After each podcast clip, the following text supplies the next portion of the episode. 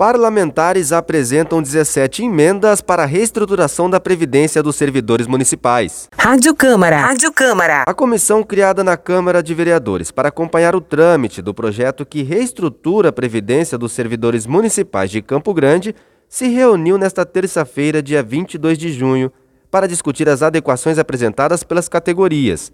No total, foram apresentadas 17 emendas para apreciação. Nós estamos trocando ideias com o MPCG, com os vereadores, equacionando o que é legal e o que não é, para nós levarmos conhecimento das pessoas que nos reivindicou o que é possível e o que não é para depois a gente encaminhar para ir para plenário. Por enquanto, nós estamos na fase de fechamento daquilo que chegou a essa casa. Algumas que, coisas que é possível, os que não são. E aí vamos chamar a categoria para dar devolutiva. O que é possível foi analisado pelo MPCG, foi analisado pela junta de advogados, foi analisado pela comissão.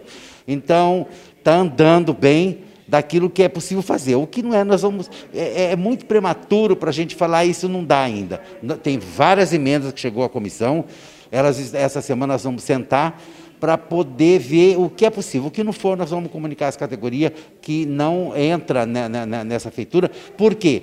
É feito para sempre, não é feito por um momento só e nem para o atual prefeito. O que está sendo feito é para a vida toda. A maior parte dos pedidos se referem a mudanças de terminologias que, segundo os solicitantes, poderiam causar perdas para os servidores.